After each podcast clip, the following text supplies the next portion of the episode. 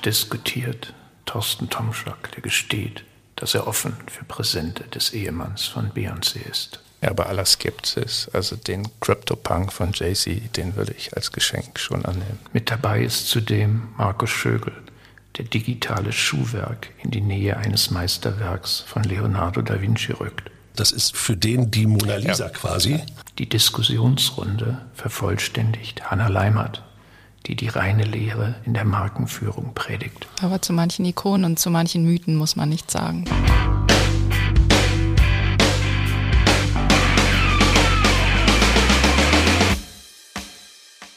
Ich freue mich, heute in unser erstes Thema einführen zu dürfen. Vor zwei Wochen habe ich ein Interview im Handelsblatt gelesen mit dem Vorstandschef von Audi, Markus Düßmann, in dem er also ankündigte, dass Audi die Modellpalette nach unten im Grunde begrenzen möchte.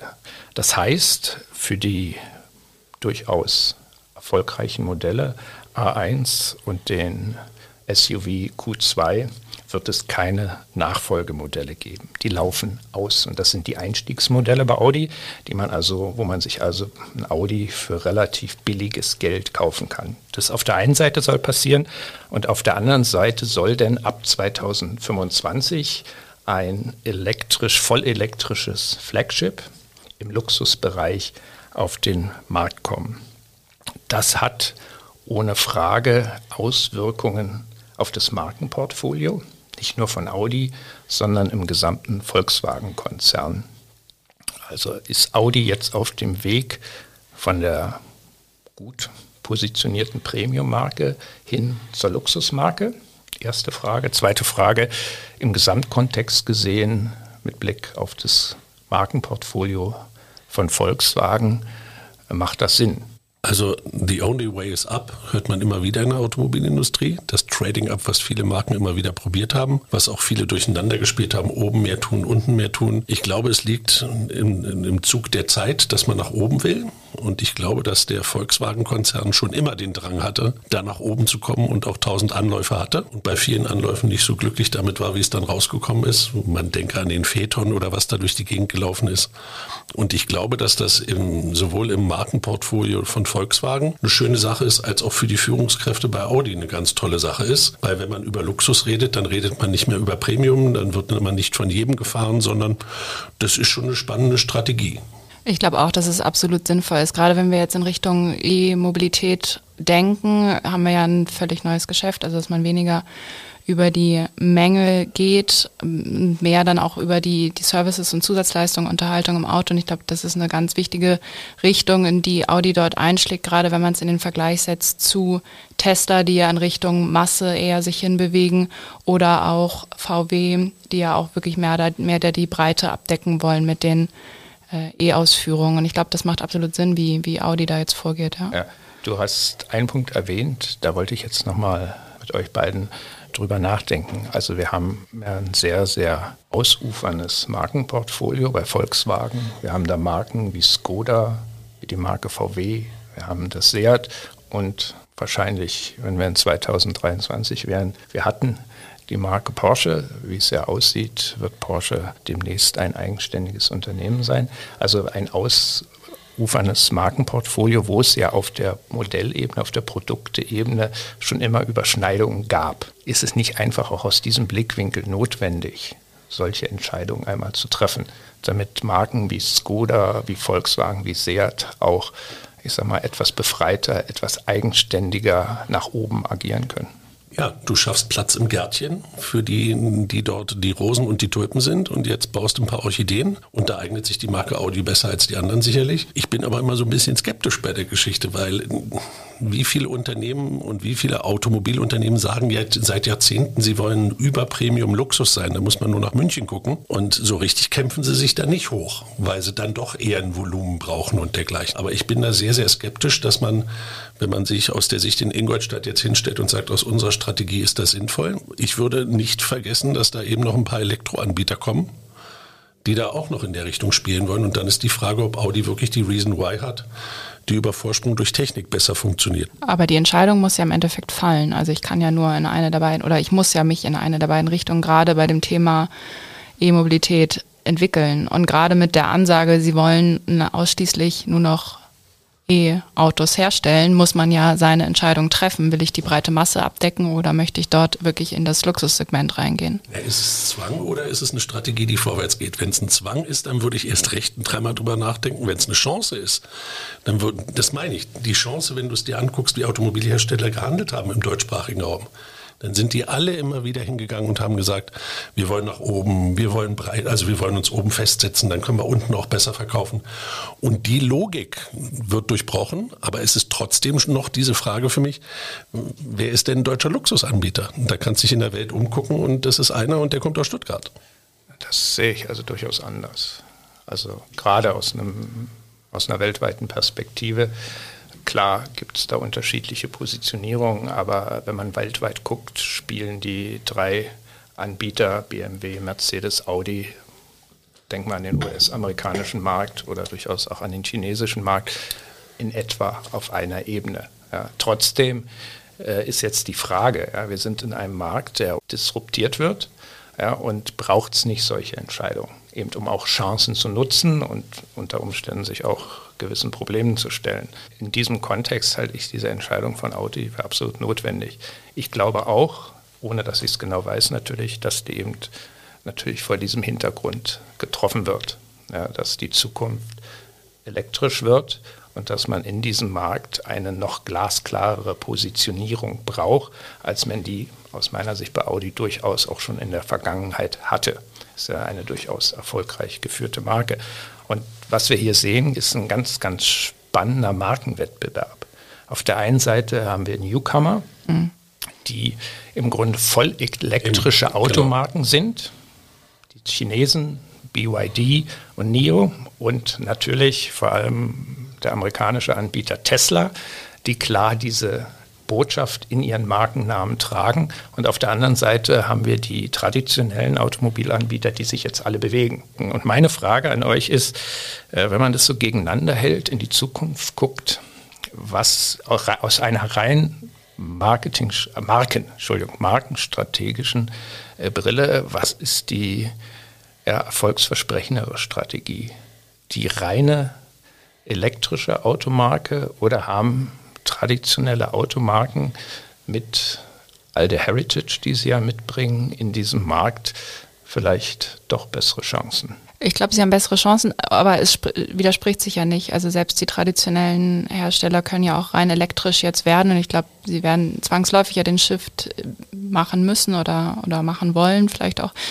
Ähm, ich glaube, dass, dass die traditionellen Hersteller wirklich den Vorteil haben, dass sie diese Marke aufgebaut haben und auch noch so fest verankert sind in den Köpfen und Herzen. Und im Endeffekt geht es ja nicht mehr nur darum, dass man, dass man aus Gründen oder dem Markenvorteil der, des Umweltbewusstseins bedient und erfüllt, sondern langfristig ja auch darum, dass andere andere Themen wichtig sind für Käufer. Und da zielt natürlich oder zählt Exklusivität dazu, Status. Und ich denke, das wird immer relevant bleiben.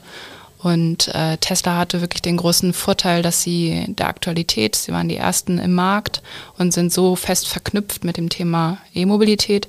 Aber ich glaube, dass da die, die traditionellen Hersteller. Also du meinst, der Dis Distinktionsgewinn des Tesla, äh, des Teslas ist zukünftig rückläufig. Ja, definitiv, ja, denke ich schon. Da bringt es mehr, wenn ich mir einen Porsche Taycan gönne ja. oder in 2025 das Luxusmodell von Audi. Ich würde noch eine andere Brille reinbringen und du sagst Dis Distinktionsgewinn, der da liegt.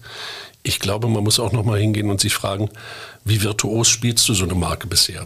Und wenn man sich jetzt anguckt, wie Tesla seine Marke gespielt hat mit all seinen Sprüchen, wo er gesagt hat, wir machen keine Werbung, unsere Qualität spricht für uns und, und, und, ist das lange noch nicht das Professionalitätsniveau, auf dem man eine Marke auch wirklich führen kann. Daher glaube ich, dass da schon noch einer aus dem neuen Raum kommen kann. Polestar zum Beispiel, die sich gar nicht so schlecht bewegen, wenn man so nach England guckt, wenn ich so mir immer gucke dann glaube ich, dass es da schon noch eine oder zwei gibt, wenn die richtig gut loslegen und sich wirklich mal mit der Markenführung richtig beschäftigen und sich auch mal sagen, wir lösen es ein bisschen von dem funktionalen Produktvorteil, dann glaube ich schon, dass da noch ein neuer Wind kommt. Die, die, das Potenzial ist da, aber ich glaube, es erfüllt halt gerade noch niemand von den neuen. Mhm. Und das sieht man ja auch, wenn man, wenn man die jüngeren Generationen fragt, welche Automobilmarken sie schätzen und lieben da ist selten Tesla vertreten. Also das sind immer noch die klassischen ja. Hersteller. Äh, die, die, Frage ist wirklich, äh, nehmen, bringen die traditionellen Marken, bringen die Gepäck mit? Ein Erbe, was nachteilig ist in einer zukünftigen Welt? Oder ist ihr Gepäck nicht sogar eher vorteilhaft, weil sie ja doch bekannte Marken sind, die auch für bestimmte Werte stehen? Und ist das nicht das Ausschlaggebende? Würde ich wieder sagen, ist die Frage, was deine Stärke deiner Marke ist. Wenn du, und jetzt, da kann man sicherlich die deutschen Luxusmarken nehmen, die kommen von der Technologie her. Die haben da vielleicht eine Chance, die sie auch wirklich nutzen können, weil man eben sagt, es ist halt nicht der Verbrennungsmotor, sondern eine andere Technik, die uns den Vorsprung bringt. Aber nochmal, wenn sich da einer nun mal wirklich hinsetzt und das auch äh, als, als Newcomer wirklich sich anguckt und dann äh, vielleicht das genauso schlau auch durchpositioniert, wie wir es in anderen disruptiven Märkten gesehen hat. Also was machst du aus einem Smartphone oder was ist es, was dein Produkt wirklich differenziert? Dann sehe ich da eine Riesenchance für Anbieter, die wir vielleicht heute noch gar nicht sehen, beziehungsweise Marken, die da einfach auch nochmal von einer anderen Ecke her challengen, weil zu glauben, dass es einfach die deutsche Heritage ist, das in der Ingenieurskunst, das wäre dann wahrscheinlich doch ein bisschen zu einfach, wenn du so in die Märkte guckst. Ja, ich glaube gar nicht nur, dass es die deutsche Ingenieurskunst ist. Ich glaube auch die südkoreanische Ingenieurskunst und die japanische Ingenieurskunst hat in diesem Markt durchaus eine große Chance. Die haben Marken, die sind anders positioniert, aber ich bin eigentlich auch überzeugt davon, dass es Kunden gibt, die gerade auf die Werte Wert legen, die in Mazda, in Kia, Marken wie Mazda und Kia transportieren wo es schlicht darum geht, ich kriege ein Auto, da steckt alles drin, es löst mir das Problem. Aber ich glaube, der Drops ist noch lange nicht gelutscht in dem Feld. Also es ist so ein Umbruch, dann wird es auch noch einen geben, der ein Mobilitätsanbieter ist, der steht dann, also in der NZZ am Sonntag war gerade ein Artikel drin über AutoNation und CarMax, die auf einmal dominant werden. Also Marken, die man noch gar nicht irgendwie auf dem Schirm hat. Und da würde ich einfach auch, wenn wir über Mobilitätsdienstleistungen reden, dann ist es nicht eine Audi-Marke, wo dann irgendwie eine Audi-Kreditkarte dazu kommt. Also das, da gibt es viel mehr Spielmöglichkeiten als immer zu denken, das ist das deutsche Automobil, was dahinter steht. Oder das japanische oder das südkoreanische. Okay. Danke für den ja. Legal Disclaimer, dass es auch ja, noch andere oder gibt. das französische. Ja, ja. Auch die Franzosen sind da gut unterwegs. Ich würde gerne Folgendes zusteuern. Ist ja natürlich jetzt sehr gewagt, weil wir sind uns alle einig. Wir sind hier in einem extrem disruptiven Markt. Wir wissen auch gar nicht genau, wie die Mobilitätslösungen der Zukunft aussehen. Wir haben jetzt hier eine Diskussion, wo wir darauf hingesteuert sind, e-, elekt elektrische Automobile. Aber wir alle wissen, das Thema ist viel weiter zu sehen nämlich Mobilität als ein Service etc. etc. Aber wenn man mal diese Rahmenbedingungen so eng lässt, was ist eure Prognose? Wer wird das Rennen gewinnen? Sind es die reinen elektrischen Automobilmarken oder werden die traditionellen Automobilmarken gleichgültig, ob aus Deutschland, Südkorea, Japan oder Frankreich, das Rennen machen? Markus, deine Einschätzung? Ich bin häufig nicht auf Seiten der, der, der Pioniere, aber hier bin ich es jetzt, weil ich einfach glaube, dass es können nicht alle hingehen und sich auf die Stärken ihrer automobilen Ingenieurskunst verlassen. Es sind zu viele. Ich glaube, da kommt irgendwas noch aus der Elektrik-Ecke. Sehr gut. Hanna, wie ist deine Meinung? Ich bin bei den traditionellen Automobilherstellern und nicht wegen der Ingenieurskunst per se, sondern auch wegen der Markenwerte und der Verbundenheit, die schon aufgebaut wurde. Ja. Ich bin auf Hannas Seite.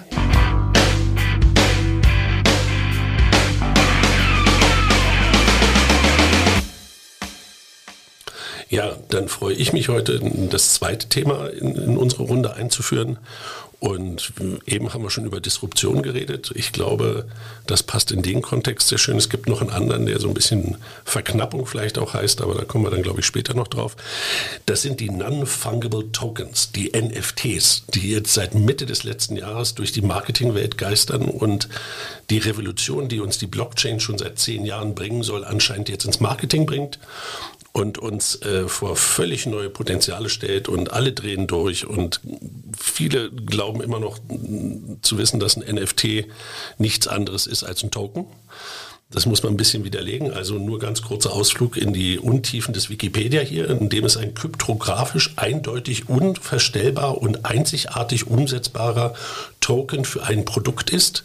Der entsteht genauso wie ich einen Bitcoin meine, aber es so anlege, dass es nur diesen einen Token im Netz gibt, der ein Produkt, eine Leistung oder dessen digitale Repräsentanz oder deren Rechte repräsentiert und diese Tokens, diese NFTs dann auch einen ganz eigenständigen Wert bekommen. Nur noch ganz kurz zur Einordnung. Es ging los ein bisschen mit der Auktion von Beeple mit seinen Everydays, 5000 Pictures of Everydays, die man dann rein und raussuchen kann. Das erste für 66 Millionen ähm, ähm, Pfund verkaufte digitale Kunstwerk sozusagen, was bei Christie's dann unter den Hammer ging.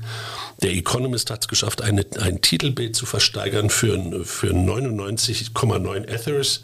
Das sind umgerechnet gewesen damals 420.000 britische Pfund und damit einzigartige Werte repräsentieren, die, die man nur erhalten kann, wenn man eben diesen NFT auch besitzt.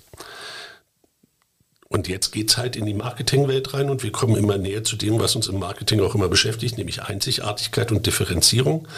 Die Kollegen von Deutsche und Gabbana haben es geschafft. Ich nehme jetzt nur eins raus und das ist, das ist ein Diamantdiadem, was es nur als digitale Repräsentanz gibt. Das Ding wurde verkauft für 200, 200.000 Euro und ist eigentlich nichts anderes als eine Datei, die ich dann irgendwelchen Metaverse-Universen meinem Avatar auf den Kopf setzen kann und damit durch die Gegend laufen kann.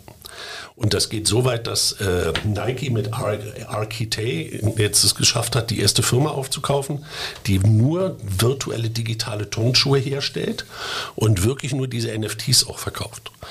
Und wenn man sich das so anguckt, dann kommen wir jetzt auf einmal an einen Punkt, den ich glaube, der für Marketing ja immer eine wichtige Sache ist. Es ist Einzigartigkeit, Differenzierung. Und auf einmal finden wir einen Zugang im Marketing, der heißt, wir können ganz, ganz bestimmte Dinge nicht nur individuell vom Wert her machen, sondern auch so einzigartig machen, dass sie auch wirklich wertvoll sind für diejenigen, die sie dort kaufen. Und für mich stellt sich ein bisschen die Frage in dem ganzen Feld, und das würde ich auch gerne mit euch diskutieren. Ist es jetzt wirklich neue Chance oder ist das nur etwas, was jetzt wieder so einschlägt wie äh, irgendwelche anderen schönen Online-Game-Geschichten oder die Avatare von Second Life oder das machen wir vielleicht dann anderes Mal, meine neue Müsli-Ecke, das Metaverse da durch die Gegend tont. Ist es wirklich was, was verändert oder ist es, ist es eigentlich nur was, was jetzt so ein Hype ist, was wir jetzt wieder irgendwie vergessen können? Ich verstehe den Wert, wenn es darum geht, dass ich sage, nur mir gehört es mhm. dass ich anderen sagen kann, pass auf, ich habe hier vom Autor übereignet bekommen das Original.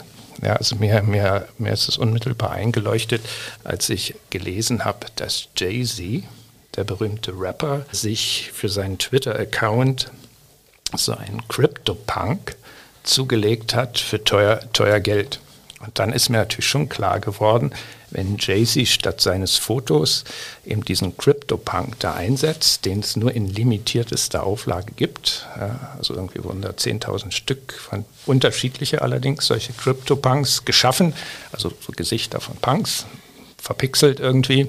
Und eines dieser 10.000 Bildchen gehört jetzt exklusiv Jay-Z. Und das kann er nachweisen. Ja. Ja, und da sehe ich auch den Wert drin. Also wenn ich jetzt Fan von Jay-Z wäre, wäre ich zum Beispiel ziemlich scharf drauf, diesen Crypto-Punk zu besitzen, den der Jay-Z besitzt. Das hat jetzt einen Wert dadurch bekommen, dass Jay-Z diesen Crypto-Punk mal besetzen hat. Ja, ich glaube, aber es geht noch weiter und da sind wir jetzt wirklich dann bei den Menschen, die sich im digitalen Feld bewegen. Das kann auch ein Limited Edition von digitalen Tonschuhen sein, wo du der Besitzer eines dieser digitalen Tonschuhe bist. Das ist für den die Mona Lisa ja. quasi. Jetzt sind wir wieder bei der Verknappung. Eine Konzentration haben, die dazu führt, dass bestimmte Dinge begehrlich werden, weil es nur eine kleine Menge hat. Und dann sind wir fast wieder beim Luxusmarketing von Louis Vuitton, für den König die Hemden gemacht und alles Mögliche. Und da, glaube ich, ist eine Dynamik drin, die das Thema super spannend macht, sich einfach auch anzugucken, wo wird das dann wirklich wuppen. Natürlich, wenn du jetzt hingehst und den Jay-Z und seine Community nimmst und die sich dort alle drüber unterhalten und also quasi sich da gegenseitig anfeuern, wer bietet mehr oder dergleichen, da weiß ich noch nicht, ob das nicht ein Schneeballsystem ist. Aber das sind die Dinge, die passieren eben um einzigartige Dinge, die knapp sind. Mhm. Und auf einmal zählt Verknappung.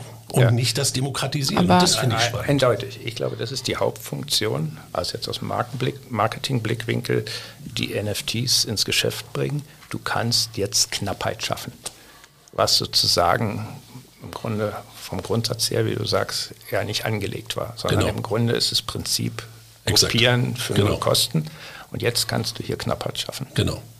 Aber ich glaube, wirklich zentral ist immer noch dieser Aspekt, es kann noch so knapp sein, aber es, es ist so wichtig, dass man diese Exklusivität nach außen hin zeigen kann. Und ich glaube, das ist der, der Kern des Ganzen, dass ich, wenn ich die NFTs kaufe, dass ich ein Teil der Community bin. Die, die der Austausch findet ja nun mal auf einer, nach einer völlig neuen ja. Social Media Plattform statt, Discord. Und man, also ich bin der festen Überzeugung, dass die Menschen, die sich dort aktivieren und, und die NFTs kaufen und, und handeln, wirklich äh, diesen Community-Aspekt ganz zentral sehen und dann auch wieder das nach außen hin zeigen auf anderen Social-Media-Plattformen. Ja, ich glaube auch in den Communities sozusagen das größte Fauxpas wäre zu behaupten, ich habe hier ein NFT, ja. also zum Beispiel mein neues äh, Bild auf ja. Twitter und es ist kein NFT sondern es ist einfach irgendeine Kopie. Ja, ich meine, Absolut. viele Dinge kannst du mit einem Token auch regeln. Da brauchst du kein NFT für. Aber wenn man jetzt hingeht und sich das anguckt, was wieder im Marketing passiert, jetzt rennen sie wieder alle, machen mal schnell ein NFT, ja, egal welche Kosmetikfirma, die wir jetzt nennen wollen oder dergleichen, und dann stehst du da und hast es mal gemacht. Aber jeder sagt sich, im Moment mal, das hat ja gar nicht den Charakter, der dahinter steht. Also ich glaube, die, die Entwicklung ist subtiler und langfristiger mal wieder, als das, was sofort wieder mit dem nächsten, mit der nächsten Marketingkampagne Kampagne für den Sommer verbraten müssen. Ja, ich glaube, man muss da auch ganz genau trennen. Also diese NFT-Aktion jetzt, wo dann NFTs verschenkt werden, um ein bisschen PR-Aufmerksamkeit zu bekommen, das funktioniert meiner Meinung nach langfristig nicht. Also da muss man wirklich auf diese, dieser Aspekt, es braucht einen Preis, es braucht irgendwie diesen Aspekt der Community, der Exklusivität. Also ich glaube, das ist ganz, ganz zentral. Und nur mal aufspringen, um es gemacht zu haben, sehe ich sehr schwierig an. Ich glaube aber, dass das genau das ist, was es so spannend macht. Wir reden ja immer davon, dass Bitcoin keinen Gegenwert hat, nur eine Spekulationsblase ist. Beim NFT kannst du hingehen und einen Wert dahinterlegen. Wenn es ein kreativer ist, der vielleicht auch nur digital existiert, aber du, hast einen, du kannst einen Wert dahinterlegen. Und das finde ich spannend. Ja, ich muss gestehen, also aus Sicht der kreativen Autorinnen und Autoren, absolut begrüßenswerte Entwicklung im digitalen Raum. Also Güter, die im Laufe der letzten Jahrzehnte sozusagen an Wert verloren haben, sei es Musik, sei es Texte, können auf diese Art und Weise natürlich wieder immensen Wert gewinnen. Also bist du bei mir, dass es eine relevante Entwicklung für die Zukunft des Marketing ist? Nicht fürs Marketing. Ich halte es für eine extrem relevante Entwicklung, äh, grundsätzlich für kreative Menschen weil sie ihr höchstes Gut ja. besser schützen und selber verwerten können. Das scheint mir die entscheidende Entwicklung zu sein. Ich habe natürlich noch Sorge, aber dazu bin ich zu wenig Fachmann. Äh, hier gilt ja dasselbe wie für Cryptocurrencies. Das Ganze ist nur mit enormen Rechnerleistungen ja. zu erzeugen und das stimmt mich schon nachdenklich. Mhm. Anna, was glaubst du? Ich glaube, es ist nicht mehr wegzudenken. Also ich glaube, es ist ein ganz zentraler Aspekt, auch wenn wir Richtung Metaverse gehen. Also ja. ich glaube, es gehört dazu. Ja, geht nicht ohne. Da würde ich mich Hanna anschließen.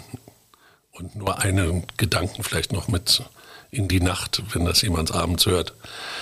Wenn man die Gen Z und die Gen Alpha fragt, wo fühlt ihr euch wohler, in der digitalen Welt oder in der realen Welt? Jetzt gibt es die ersten Studien, die quasi sagen, sie fühlen sich in der digitalen Welt wohler das sollte man schon nochmal zerkauen. Ob, wir kennen jetzt nicht die Datenbasis, die Stichprobe für die Aussage, aber da ist was dran. Ich habe da ein Alpha-Tier zu Hause sitzen. Da sieht man schon ein paar Veränderungen, die sind dauerhaft und dauerhafter, als man sich vorstellen kann. Und vor dem Hintergrund, glaube ich, einfach müssen wir jetzt darauf achten, dass uns das nicht wegläuft. Ja, bei aller Skepsis, also den Crypto-Punk von Jay-Z, den würde ich als Geschenk schon annehmen.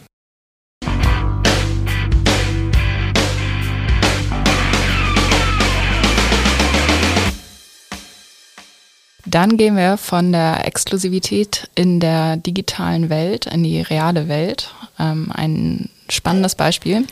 Die Mercedes-Benz G-Klasse, die Offroad-Ikone, die es seit über 40 Jahren gibt, wurde Medienberichten zufolge rückwirkend zum 17. Januar diesen Jahres ein Bestellstopp ausgerufen, also man kann aktuell keine G-Klasse mehr bestellen und vermutlich dauert es auch noch bis 2024, bis sich dies wieder ändert. Der Grund dafür sind die hohen Bestellungen. Die Nachfrage ist unglaublich hoch. Wir hatten einen Verkaufsrekord im vergangenen Jahr von über 40.000 Neuauslieferungen. Es gab noch im keinem der vergangenen Jahre, die es die G-Klasse gibt, ähnlich hohe Verkaufszahlen. Man muss dazu sagen, sicherlich spielt der Versorgungsengpass bei den Chips eine Rolle, aber dennoch sehen wir ganz klar, hier ist ein Hype und eine wahnsinnig hohe Nachfrage nach dem Modell. Gleichzeitig äh, war es ganz spannend zu sehen, dass ein Monat nach diesem ausgerufenen Bestellstopp Mercedes-Benz eine Kampagne gestartet hat äh, zum Valentinstag, wo ähm, Themen ausgerufen werden wie die unsterbliche G-Klasse, eine unsterbliche Legende. Wir haben einen achtminütigen Vampirfilm, ähm, der eine laut Mercedes-Benz cineastische Reise mit der G-Klasse in die Welt der Vampire zeigt. Ähm, die Marketingleiterin von Mercedes-Benz hebt hervor, dass sie äh, der agilen Offroad-Ikone ein Denkmal mit diesem Film setzen wollen. Die Kampagne wurde auf diversen Kanälen gespielt, sehr stark auch auf Social Media und gleichzeitig wurde ein neuer digitaler Erlebnisraum für die Community geschaffen. Also wir haben jetzt hier ein Phänomen. Auf der einen Seite haben wir eine Verknappung beziehungsweise einen Bestellstopp und auf der anderen Seite eine aktive Kommunikation. Was meint ihr? Ist das sinnvoll? Nicht nur auf den ersten Blick, sondern auch auf den zweiten Blick, wenn ich in der Lage bin, meine Produkte zu verknappen, dann muss man schlichtweg sagen, ist das natürlich aus einem gewissen Blickwinkel der Königsweg des Marketing, weil es führt dazu, dass Begehrlichkeiten massivst gesteigert werden. Und ich glaube, der Effekt passiert hier ohne Frage. Ich glaube, man muss es auch im Kontext der, der Strategie von Mercedes momentan sehen. Sie wollen Luxus, sie wollen sich von vielem verabschieden. Und da hilft natürlich so eine Story, das Ganze auch nochmal breit zu treten und beziehungsweise auch kommunikativ zu nutzen. Und wir wissen ja alle, you cannot not communicate. Und je besser du sowas begleiten kannst, dass es nicht zu negativ aufschlägt, umso besser ist es, glaube ich. Mein erster spontaner Gedanke, vielleicht auch vollkommen falscher Gedanke war, ja genau, genau, genau, genau. Diese G-Klasse muss man jetzt unbedingt aus dem Markenportfolio herausnehmen oder zumindest die Produkte, die mit der G-Klasse verbunden werden. Ja, also wenn wir darauf gucken, was sind das für Automobile, ja, die gibt es in meiner Wahrnehmung zumindest äh, seit Jahrzehnten mehr oder weniger unverändert. Ja, äh, die, werden, genau. die werden von Förstern, von Jägern genutzt oder sind auch Armeefahrzeuge. Ja, und ich habe vor Augen viel, viel Diesel und viel, und viel, viel Benzin in der Nase. Ja, also ich mir denke, oh, das ist vielleicht gerade eine Marke, die natürlich sehr, sehr viel Wert hat, auch beim richtigen Kundenkreis, aber die doch auch mit gewissen Werten verbunden wird, die es jetzt also eindeutig zukünftig nicht mehr braucht. Ja, und vor dem Hintergrund habe ich eigentlich so spontan diese Entscheidung eingeordnet. Und äh, dann hatte ich auch eben die Freude, den, wie ich finde, auch wirklich schönen Film zu sehen. Äh, G-Klasse und Vampire. Ja. Mhm. Äh, unsterblich offensichtlich beide und das scheint mir auch hier die Message zu sein. Und dann kommt man ganz schnell auf die Idee, ja, wahrscheinlich geht es Mercedes darum, diese schöne Marke, Subbrand aufzuwerten, zu einer echten Brand zu machen, mit der man dann gegebenenfalls auch wirklich wieder in ganz andere Sphären vorstoßen kann, eben mit wir hatten es am Anfang diskutiert äh, mit vollelektrischen Modellen unter Umständen. Und was man so hört, gibt es da ja auch einiges in der Pipeline. Aber ich, ich stelle mir noch die Frage, ob es die Kommunikation unbedingt braucht. Also ich glaube, dass diese, oder bin überzeugt, dass die G-Klasse schon ohne diesen Vampirfilm oder ähnliches ja ein gewisser Mythos ist, eine, eine, Ikone ist. Und das, wenn wir jetzt mal den Vergleich ziehen zu anderen Luxusmarken, beispielsweise MS mit der Birkenbag, die ja wirklich aktiv nicht beworben wird. Ich glaube, dass das gar kein schlechter Weg ist für so langfristige, unsterbliche, in Anführungszeichen, ähm, Ikonen, die, die man ja doch irgendwie kreieren möchte. Also du sagst, eine Ikone ist eigentlich schon unikonisch wenn ich da lange Werbefilme drehe. Sieben Stück Minuten weit, ja. lang Leuten erkläre, guck mal, ich bin eine Ikone. Ja. Gerade wenn ich davor den Bestellstopp ausrufe. Also ich glaube, da gibt es auch eine gewisse Gefahr dahinter. Ich glaube, dass das aus der spezifischen Situation von Mercedes absolut Sinn macht, das so zu machen. Ich weiß nicht, ob ich es anderen Marken empfehlen würde, aber bei denen mit dem Gesamtkontext, wir wollen mehr in Richtung Luxus, wir wollen mehr in Richtung Status, wir wollen was Besonderes, deswegen tun wir Dinge, die unüblich sind, wir wollen uns damit abgrenzen. In dem Fall glaube ich, dass das mal eine ganz schlaue Geschichte ist. Wenn das Filmchen eben auch noch schön ist, dann ist es auch was, worüber die Menschen positiv erinnert. Da haben sie den Bleiwüsten endlich weggetan. Ja. Mhm, mh. Aber ich glaube, dass du solche Dinge wirklich kommunikativ heute begleiten musst, weil ansonsten gibst du anderen Interpretationsspielraum, der gerade momentan, wo wir über Mobilität und dergleichen reden, es besser ist, du hast was zu erzählen, als dass du hingehst und sagst, wir schweigen jetzt dazu, dass dieses Ding verschwindet, machen ein Kreuz drauf und lassen es sein. Es verschwindet ja nicht, es kommt ja wieder. Ich, ich versuche gerade zu überspitzen, um den, die eigentliche Debatte nochmal in den ja. Mittelpunkt zu stellen, weil ich glaube, das ist wichtig. So kannst du selber bestimmen, was du dort tust und was du dazu sagst. Aber zu manchen Ikonen und zu manchen Mythen muss man nichts sagen, bin ich der Meinung. Thorsten, was meinst du? Komme wieder zurück zu meiner ersten spontanen Meinungsbildung zum Thema G-Klasse. Vielleicht ist es wirklich gut, so einen Film zu machen einfach um zu signalisieren, wir geben den nicht auf. Ja. Liebe Fangemeinde, und die ist ja weltweit und äußerst liquide, wir sind da am Ball, wir pflegen die Marke. Es gibt jetzt Gründe, warum wir im Moment die Produktion zurückstellen und liefer, nicht liefern. Aber grundsätzlich glauben wir an die G-Klasse und ich glaube, da tut der Film wahrscheinlich einen guten Job. Ich schließe mich an.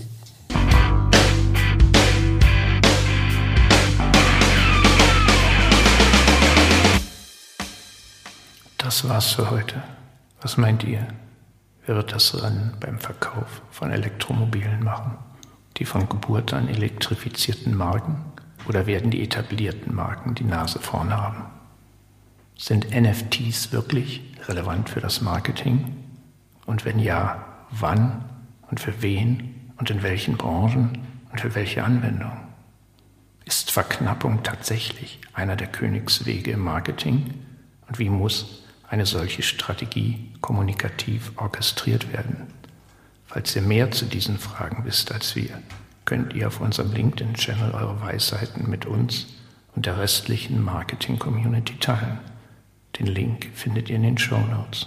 Zudem befinden sich dort auch Links zum Interview mit dem Audi-Chef im Handelsblatt, zur NFT-Erfolgsgeschichte von Dolce und Gabbana in der Vogue und zum Vampirfilm mit dem Mercedes die Unsterblichkeit der G-Klasse feiert.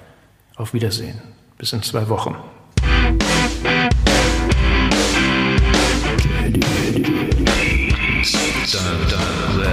Der Marketing-Podcast der Universität St. Gallen.